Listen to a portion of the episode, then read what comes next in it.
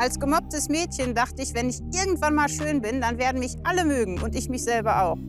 Ja, das klappte irgendwie nicht. Als Model nicht, auch nicht als Ultraläuferin. Und ich würde wahrscheinlich immer noch darauf warten, wenn ich nicht irgendwann einen entscheidenden Entschluss gefasst hätte. Meine verzweifelte Suche nach Schönheit im Fenster zum Sonntag.